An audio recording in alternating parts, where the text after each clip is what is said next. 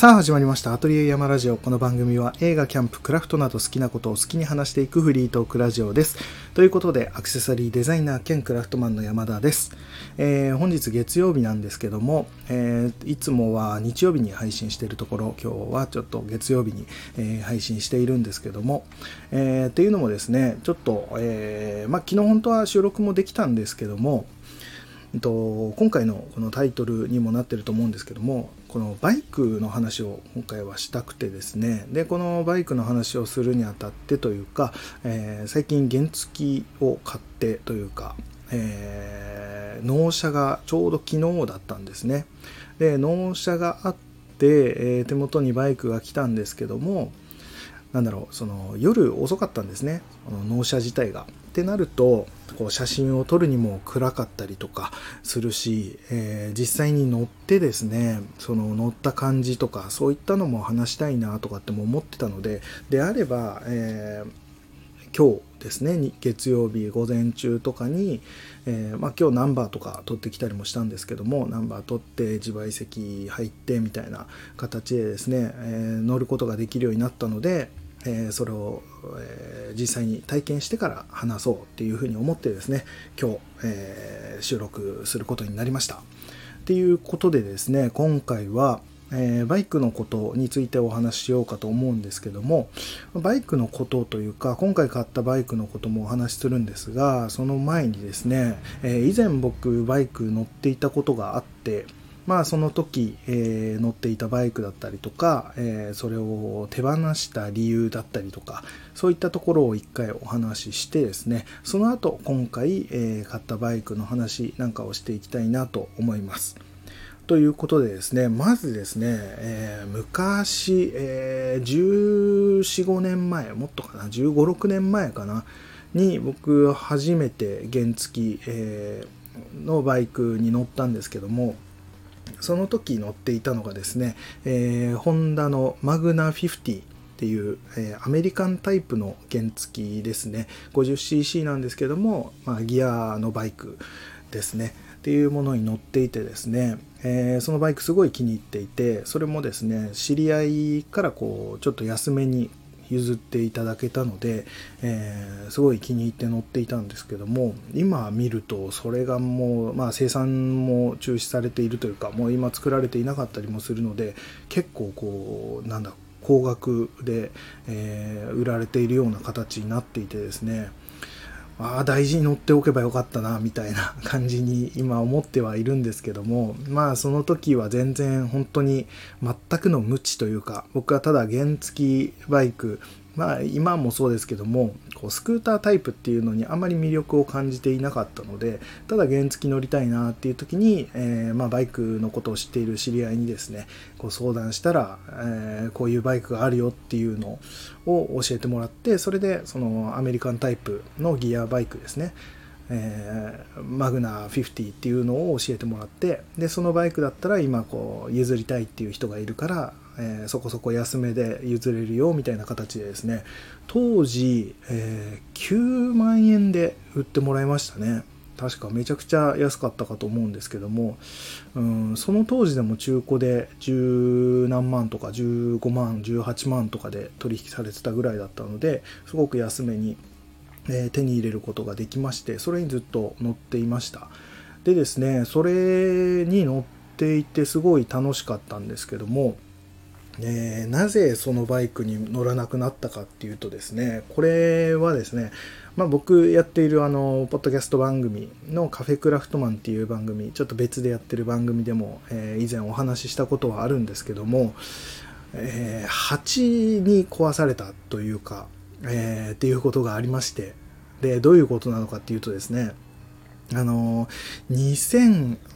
年だったかな、確か。えー、それで、8月ですね、それこそ。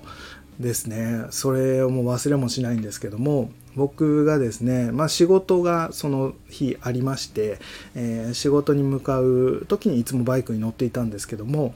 ただその日はですね、あの、僕がずっと好きなえシルバーアクセサリーブランドのですね、ラウドスタイルデザインっていう、えブランドがありまして、そのブランドの、えーと、イベント夏のイベント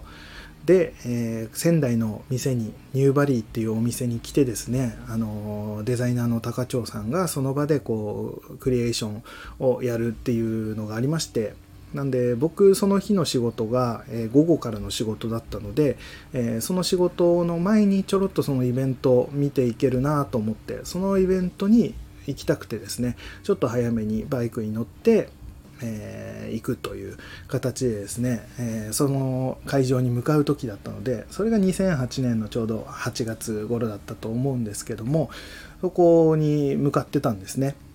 そしたらですね、えー、まあ普段いつも通ってる道なので別に何の問題もなくいつも通り走ってたんですけどもその道のえー、一部にですねこう細めの道がありましてあんまりこう車がいっぱい通ってるような道ではなくて、えー、まあ、車がすれ違うのがギリギリみたいな感じですね。2車線って感じでもなく、えー、もうほぼ1車線ぐらいの感じ。1.5車線ぐらいの幅ぐらいしかなくてですね。まあそこあのバイクなので全然問題なくスーッと走ってたんですね。でまあそんなに幅も広い道でもなくだったので、えー、そんなスピードも出てない状態ですよね。なので、えー、まあ、天気も良くてですねちょっと暑かったんですけども天気も良くて、えー、気持ちよかったのでなんか気分がこう高ぶってたんですよね。そのイベントを見に行くっていうのもありましたしいい気分でこうバイク乗ってたらですね、まあ、乗ってる最中にこう足のですね右足のなんだろうなももというかうーんまあジーパンのポケットあたりって言ったらいいかな。にですね何かがポンと当たるような感触がしたんですねバイク乗っていて。でなんだろうなと思ってバッと見たらですねそこの桃にですねそこそこのサイズのですね あのスズメバチが止まったんです。で恐ろしいじゃないですか。まあよく車運転してて車内にこう蜂が入ってくると怖いとかよく聞きますし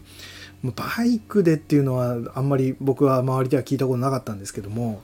まあだから蜂がまあ何にしてもこう近くにいるっていうことは怖いことじゃないですか。まあ刺されたらなんかこうめちゃくちゃ腫れるとか痛いとかアナフィラキシーショックがとかなんかそういうのも聞いていたので僕は今まで一度もあの蜂に刺されたことがなかったので、えー、これ刺されんの嫌だなってやっぱり思いますよね。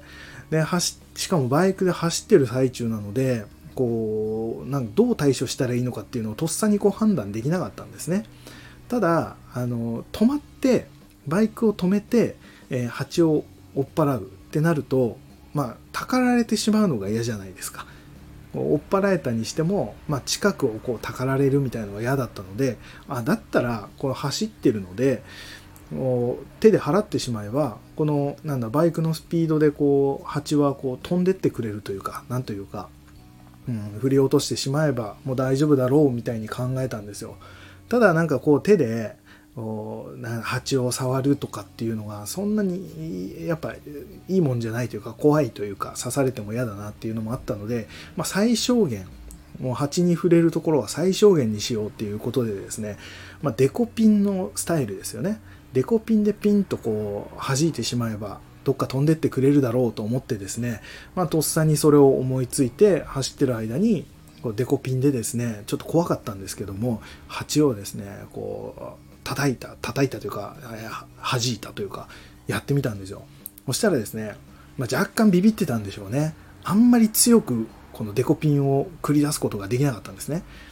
だ軽くポンと当たってしまったような感じで蜂はですねぐっとあのしがみついたままなんですよ。こうなってくるともうやばいんですよね。結局僕がこう蜂に攻撃をしたっていう形になってしまうので、まあ、刺されてしまう可能性がすごく高くなるわけですよね。もう蜂側が僕のことを敵とみなしたら刺してくるわけですから。っていうので怖くなってですねまあもう一回撃たないととちゃんと芯を捉えないとと思ってですね2回目やってもまだしがみついてたんですもう恐ろしいですよね。なので、もう3回目はもう渾身の力ですよ。もう渾身のデコピンでですね、ポンとやったら、ポンと飛んでってくれたんですよ。いや、助かったと思って、パッと正面を見たらですね、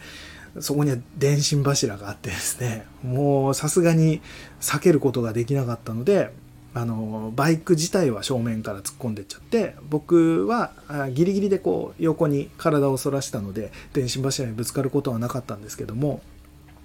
まあ、ぶつかってですね僕もちょっと転がる形というか、えー、ゴロゴロっと2回転ぐらい、えー、した形で落ちてしまったんですけどもただ、まあ、幸いなことにというかスピードも全然出てなかったっていうのもあってですね、まあ、肘を少しすりむいたのと、まあ、バイクなのでこうハンドルを握ってる親指のところに衝撃が来てちょっとなんだろう打撲みたいな形片手だけだったんですけども打撲みたいな形になってしまったっていうのはあったんですけども、まあ、大したこう怪我みたいなことはなくてですねえー、まあ大怪我にもならずだったんですけどただバイクがですねどうしても正面から行ってしまっていたのであのヘッドライトですね。ヘッドライトがしっかり割れてしまってでまあ見た感じだとヘッドライトががっつり、え、割れてしまったのと、まあ、ミラーが曲がってしまったっていうのは、まあ、その場で見て分かった感じではあったんですけどもまあただ自分が大怪我しなくてよかったなっていうのもあってまあ、その近所のおばちゃんもちょっと出てきて大丈夫なんて声かけられたんですけどもで、ね、ああ大丈夫です大丈夫ですって言えるぐらいのそのぐらいの状態だったのでまあ良かったんですけどもただですね僕そのイベントに行きたかったっていうのもあったしその後は普通に仕事もあったのでまあイベントはもう諦めるしかないかと思ってただまあ体もそんなに痛い状態でもなかったのであの会社にですね電話してですね、えー、ちょっと事故ってしまいましたのであのバスで行きますって言って そしたらまあ会社の方も大丈夫っていう風な形では聞かれたんですけどもまあその時は全然痛みとかもそんなに感じてなかったしまあ肘をすりむいたっていうのもそんなにこう血がいっぱい出るような感じですりむいたわけでもなくてですね、まあ、軽くすりむいたぐらいだったので絆創膏すれば大丈夫ぐらいの感じだったので行きますっつって。で結局まあ、バスで行ってですねイベントはさすがに、あの仕事ちょっと遅れる感じだったので見れなかったんですけどもただ近い店だったのであのちょろっと覗くぐらいはできてでその後すぐ仕事に行ってですね、えー、十数分遅れで普通に仕事には行けたので良かったんですけどもっていうふうなことがあって、まあその数日後にですね、まあバイクの状態っていうのがどうなってるのか分かんなかったので、バイク屋さんに持って行ったらですね、まあ全部直すと5、6万かかるかな、みたいなことを言われてですね、あの、バイクのえーと、フォークっていうんですか？フロントフォークあのタイヤとハンドルがこうつながっている金属なんですけどもあのそこがですねやっぱり曲がってしまってるみたいでなんかそのぐらいかかるよみたいなこと言われてしまったので、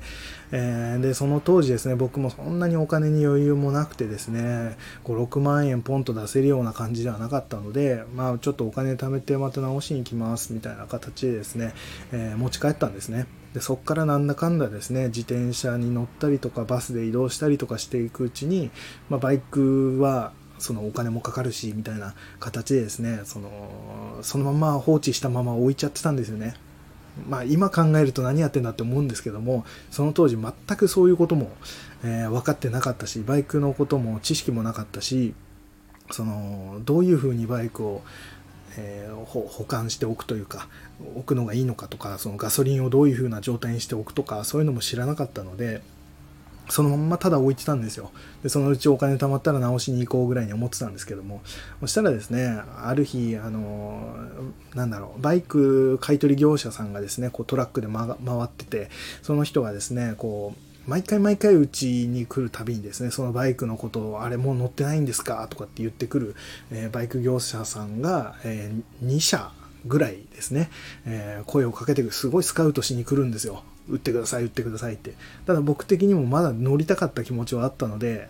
いや、ちょっと売る気はないですって言ってずっと、えー、避けてたんですけども、まあ、ある時、ちょっと、もうさすがにバイク乗らないかなってなったんですね。気持ち的にそのずっと自転車でこう活動してて、全然それでも事足りてたというか、その時は。っていうのもあったので、じゃあ売ってお金になってくれた方が助かるのかなとかって思ってですね、バイク業者さんまた来た時に、あの、じゃあ売りたいんですけどどのぐらいになりますか？とかって聞いたらですねあの その前に引き取る時は、えー、最初の頃に来てた時は何万円って値段がついてたんですけどももうその結構な時間経ってから売りたいって僕が言った時にはですねああちょっとさすがに値段はつけられないですけど廃車にする、えー、お金は取らないのでそのバイクだけ引き取るっていうことはできますよみたいなことを言われてですねちょっとその辺も僕は分かってなかったのでどのぐらいそれが本当なのか嘘なのかも分かんないんですけども、え、じゃあいいですっていうその廃車にお金がかかるなら持ってっちゃってくださいって言って、え、結局そのマグナはバイク業者さんに持ってかれてしまったんですけども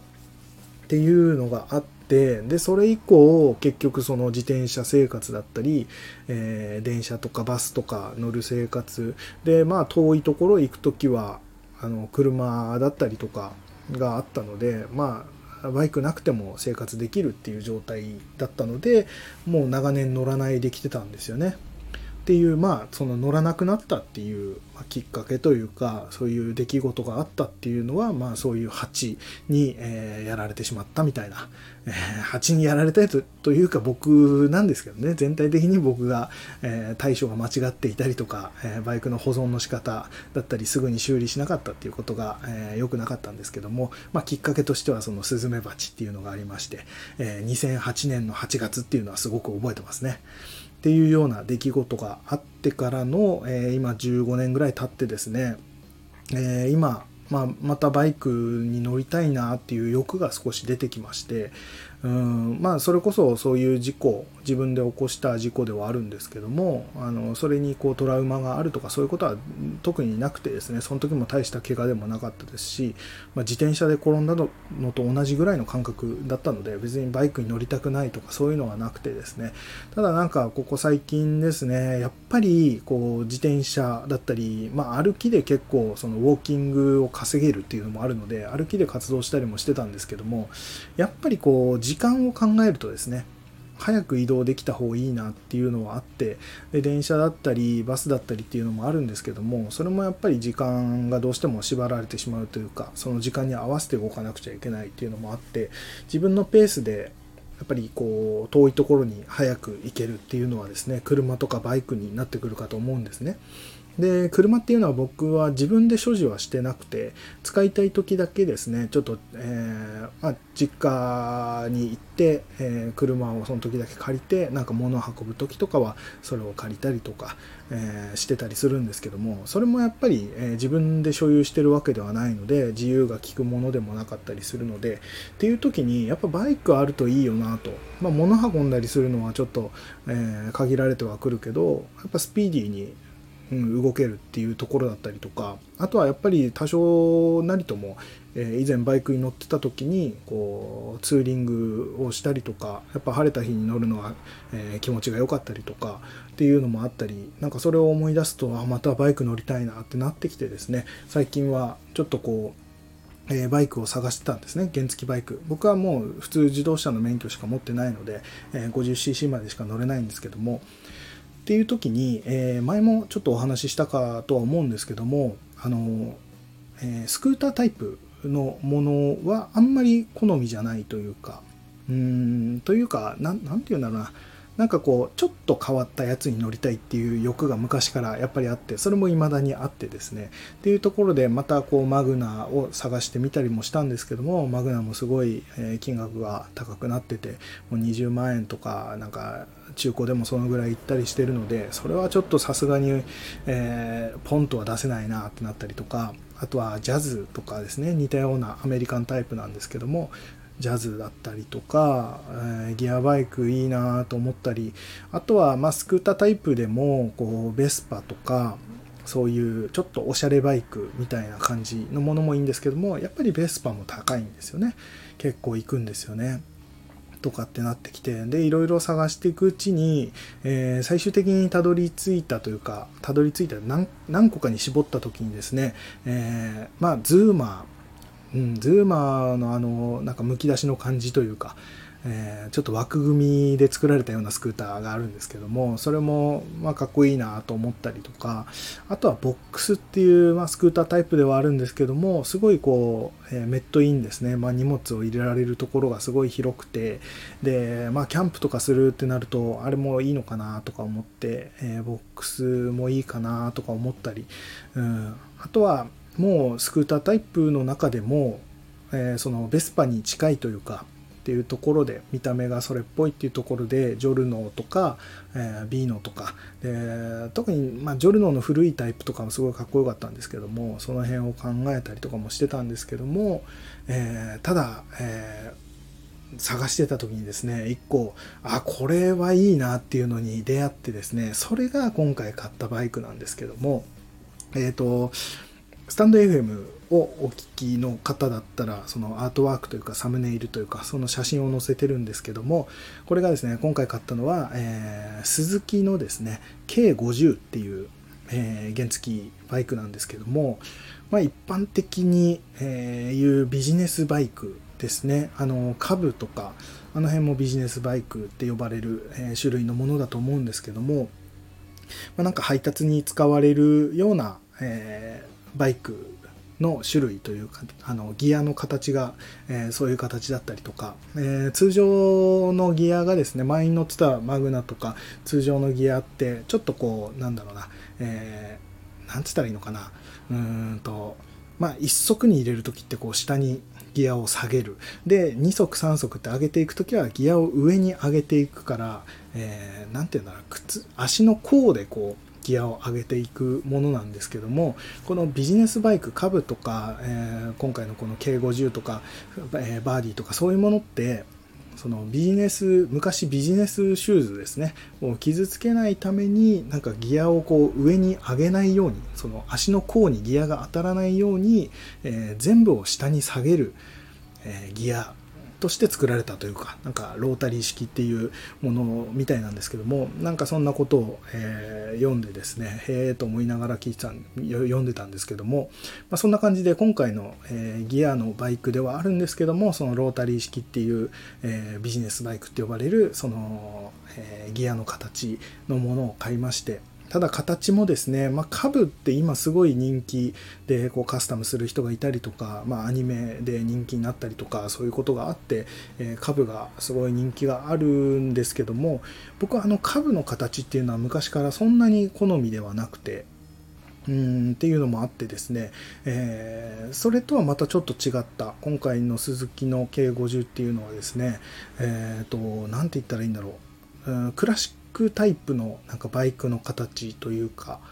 うん、全くそのスクータータイプとかとも違うしアメリカンタイプとも全然違くて。でいて、えー、エイプって、えー、ホンダのエイプっていう、えー、バイクのちょっとスポーティーな感じともちょっと違うっていうなんかクラシックな感じというかレトロな雰囲気が出ているバイクを見つけまして。でそれもですね、えー今やっぱバイクを安く手に入れるってなるとですね中古バイク屋さんで買うのが多分一番主流だとは思うんですけどもただもっと安く買うとなるとですね今もうあれがそのメルカリとかヤフオクとかえ、ジモティとかそういったものが出てるので個人間取引っていうことができるようになってますよねこの時代的に。っていうところでそっちの方が値段としては安く買えたりするんですよね。あのお店で買うとやっぱり整備とかそういったものにもお金がかかったりとか、えー、きっちりした、え整備をしてくれているからこそやっぱりちょっとお値段も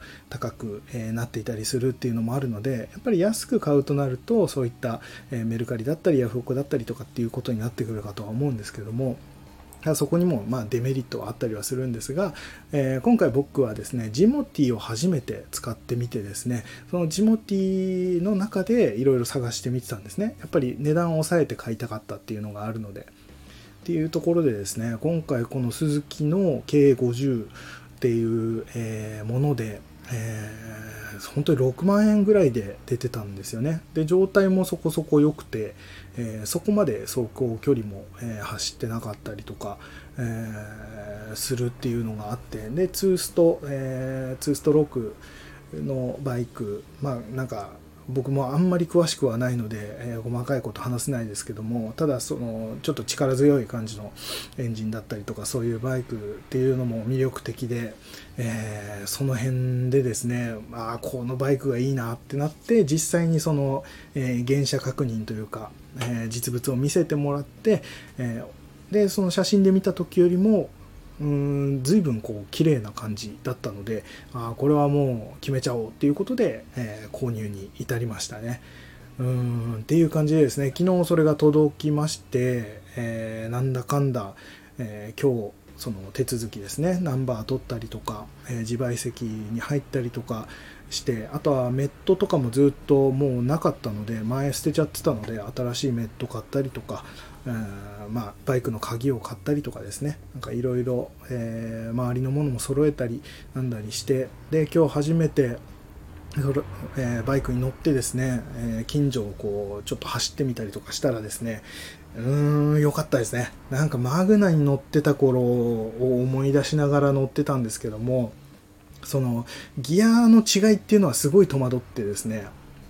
かなり難しくてやっぱり前のギアに感覚的になんか残ってるというか、えー、覚えちゃってたのがあるのでその感覚を一回こう捨て去らないといけないというかもうギアの入れ方が全然変わってくるのでそこ慣れるまでちょっとかかりそうだなっていうところはあるんですけどもただもうスピードはめちゃくちゃあの出るというか加速が速いですね。マグナって前のバイクはすごく車体が重かったのでやっぱりそこまでスピードも出ないというか坂道もすごい弱かったですし、うん、坂道で本当にスピードが出ないっていうので困った時期もあったんですけども今回のバイクはですね全然坂道ガンガン登ってくれるし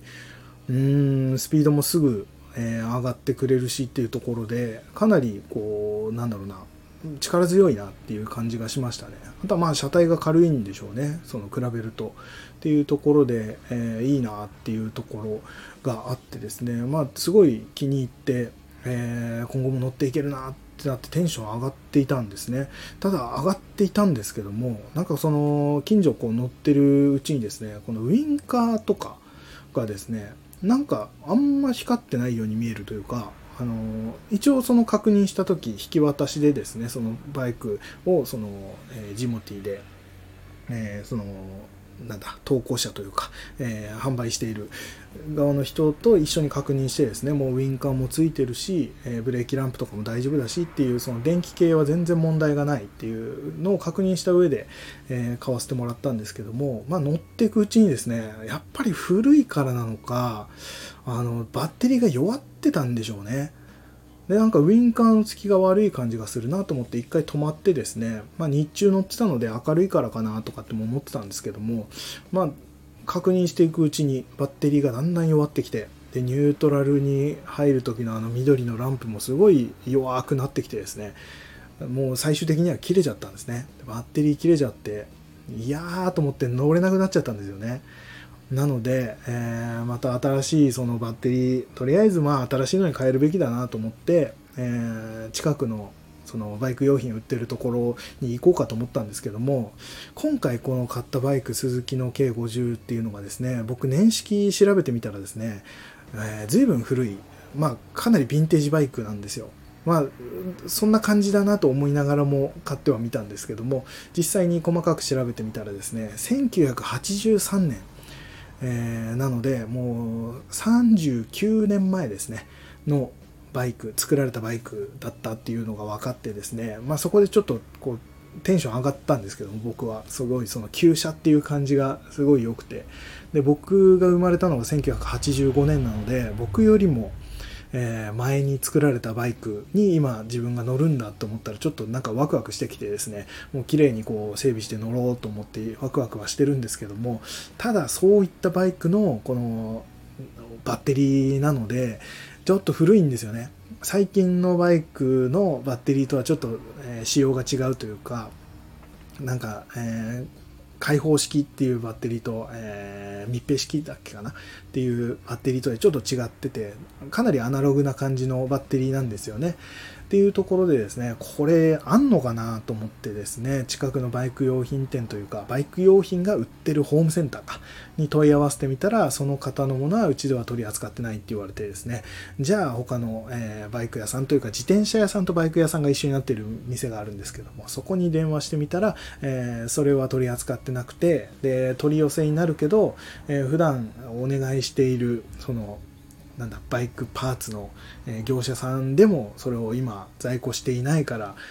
さらに取り寄せ時間かかってしまうみたいなことを言われてですね、あんじゃいいですって言って切ったんですけども、でそれ以外のとこにも他にも電話したんですけども、そもそもそのバッテリーはうちでは取り扱ってませんみたいなところで断られてしまってですね、まず、えー、すぐに手に入れることはできないっていう感じだったんですよね。なので、まあそんな時はネットに頼るしかないと思ってですね、まあネットで調べたらすぐに出てきて、えー、すぐに届けてくれる、すぐにというか、えー、2、3日かかっちゃはしまうんですけども、まあ、えー、しっかりあの、えー、バッテリーの液を入れた状態、えー、充電も全てされた状態で送ってくれるっていう、えー、親切なところもあったので、なので、もうそこにすぐ頼んでですね、また2、3日後に届いて、それを、まあ、バッテリー交換して、やっと乗れるのかなって感じではありますね。まあそれ以外にもいろいろこうタイヤも少しひびが入り始めてたのでそれも交換しないとなとか、いろいろあるのでまだまだこれから、え、整備しなくちゃいけないところとかは、え、出てくるかと思いますのでまあやっぱりそのお店で買うバイクとはやっぱ違うっていうのはそういうところなんだろうなと、まあ、デメリット部分ですね。個人から、え、譲り受けるっていうのはまあそのものにもよるんでしょうけど、え、こういうこともあるよなと。特にこう旧車というか結構ヴィンテージなバイクとなるとそういうところも、え多々出てくるんだろうなっていうのはちょっと、え受け止めつつですね、え整備してちょっと楽しく乗っていきたいなと思っている感じですね今。うんすごくまあワクワクしてますねでも。すぐに乗れなかったのはちょっと、えー、悲しいですけども。うんまあバッテリー切れるまでは、えー、少しは乗れたのでなんとなくあこのバイクいいなって感じは感じられたので良かったんですけども。まあずっと考えていたですね。こうバイク届いたら、えー、なんかハンバーガー屋行ってハンバーガー食いたいなとか 海に行ってコーヒー入れて飲みたいなとか、なんかそういうのもずっと考えてたので、そういったことも今後なんかやってですね、YouTube とかになんか動画載せたりとかもしたいなって考えてたりとか、まあそれ以上にですね、まあずっとこうバイクでバイク、えー、キャンプに行きたいっていうのはずっと思ってたので、今後はそれができるなと。で、なんならですね、今回買ったバイクっていうのが、そのビジネスバイクっていうジャンルの、ジャンルというか、えー、カテゴリーに入るバイクだと思うので、えー、形はすごいレトロな、えー、クラシックバイクって感じではあるんですけども、しっかりですね、あの、キャリアがついてるんですね。あの、荷台ですね。がついてるので、そこにしっかりこう、なんだろう、キャンプ道具くくりつけていくっていうことができるタイプだったりもするし、あとは、あの、ちょっと別でですねあのスマホホルダーみたいのもしっかり買ったので、えー、ちょっとこうナビを見ながらバイクで、えー、遠出してキャンプするみたいなことも今後できるかなとかっても思っているのでそういったところでもまたワクワクが、えー、広がるというかっていうところもあるので今もうちょっとバイクにはまってますね。って言っても全然まだまだ勉強不足で、えー、本当に知識がないのでこういった古いバイクを自分が乗っていいのだろうかっていうところの不安はあるんですけども、まあ少しずつですね、いろんな、今 YouTube とかでもいろいろ見せてくれるところはあるので、えー、それで勉強しながらですね、ちょこちょここうカスタムとかもしながらなんか乗っていけたらいいかなとかっても考えていました。まあそんな感じでですね、えー、まあ今日の配信、まあ1日遅れの配信っていう形にはなってしまったんですけども、まあいろいろあって、うん、こうやって話すこともいっぱいあったのでよかったかなと思います。でちなみにですね、このジモティっていう、えー、アプリというか、えー、サービスというかはですね、初めて使ってみたんですけども、まあ、ジモティって、えー、地元、地元だけでもないんですけども、まあなんか一般の人がいらなくなったものとか、え、そういったものを、まあ、メルカリみたいに販売する形で、え、値段をつけて、え、出すのもいいし、えー、本当0円っていう形で引き取ってくださいとか、えー、お譲りしますみたいな形で、えー、0円で出すみたいな、そういう形もできたり、まあいろいろなんか、あとはバイト募集も、えー、できたりとか、なんか、え、ツーリング仲間募集みたいなこともできたりとか、なんかそういうようなことができる、え、サービスなんですけども、えー、そこで初めてバイクを買ってみてでまあ受け取りというか受け渡しのその流れとかそういったものも初めてだったんですけどもまあ最初にその金額金額というかそのバイクがいいなってなったら、えー、問い合わせをするんですよね。あのアプリ内で問い合わせをして、えー、まだこうえー、買っても大丈夫でしょうかとか、えー、このバイクここの部分は大丈夫ですかとかこういうこの状態はどうですかとかなんかそういうのが質問ができるんですよね。でそれであいいなってなったらじゃあ買いたいんですけどもってなれば、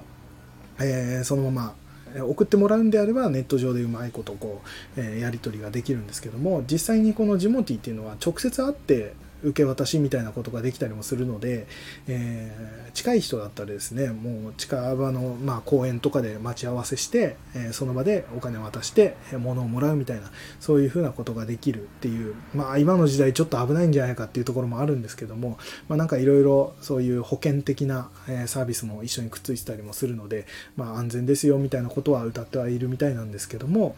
まあ、今回僕は、えー、そのバイクいいなと思って、えー一応その現物を確認したいっていうことを伝えたらですね、えー、ああ、歓迎しますと、大歓迎ですっていう形でですね、一応場所指定をされまして、でそこまでその時間に合わせて、まあ、待ち合わせをしてですね、そこに行ってですね、でその場で初めましてっていう形で会いまして、で、その人がすごくあの丁寧な人で、しかもめちゃくちゃ優しくて、で、バイクのこともすごく、え、教えてくれてですね、すごい丁寧な対応をしてくれたので、あ、ジモティ、こういう人ばっかりだったらいいのになっていう、うん、今後もどんどん使っていきたいなっては思うぐらいすごいいい方でですね、えー、その人にいろいろ話聞いてでじゃあこれでお願いしますっていう形に、えー、決まったんですね。でただ僕はまだナンバーも取ってないですしえ自賠責とかも入ってなかったので、えー、家まで届けてもらう形にしたんですね。で、その人は配達ができるっていうことだったので、でそれにはまた追加で料金でプラス3000円みたいな形で、え運んでくれたんですけども、で、夜に、まあ、その人もすごい、あのー、早くてですね、ちゃんと、えー、対応が早くてですね、その日がまあ土日だったっていうこともあるんですかね、えー、日曜日えだったっていうこともあるのか、えその人もお休みだったみたいで、もしよかったらもう今日のうちに運びますよみたいなことを言ってくれたので、なので、僕が原車確認をして、あじゃあこれで買わせてくださいって言ったらもうその日の夜には届けてくれるっていうすごいスピーディーな感じでですね、取引が行われてですね、で、僕も家の近くまで運んでもらって、で、その場で、え、お金引き渡して、えお金を渡してあの書類とかももらってですねバイクを受け取ってっていう形ですごいスムーズな形で、え進みましたね。なので、え今回の僕のこの取引というか僕がやった取引の形だったらめちゃくちゃいいそのサービスだなと思いました。ジモティが、うん、ただこれに関してはもうその人だなと思いましたね。うんこれがすごく嫌な人の可能性もあるんですよね。どうしてもネット上なので、えー、イメージも湧かないですし、その人がどんな人なのかっていう、結局 LINE みたいな形でですね、チャットをして、えー、話して、で、待ち合わせ場所に行くって形なので、最初のうちはもう男性か女性かすらもわからないっていう状あの状態だったりもするんですよね。なので人によっては本当にあの危ない思いをする人もいるのかなとかっていうのもちょっと不安も残るような、えー、サービスではあるんですけども、ただなんかそこでですね、なんかえー、保険的なサービスがあってそこに入っておくとなんかもしトラブルがあった場合とか、えー、実際にその人間関係のトラブルその人と人とのトラブルがあった時またはその買ったものものでのトラブル急になんか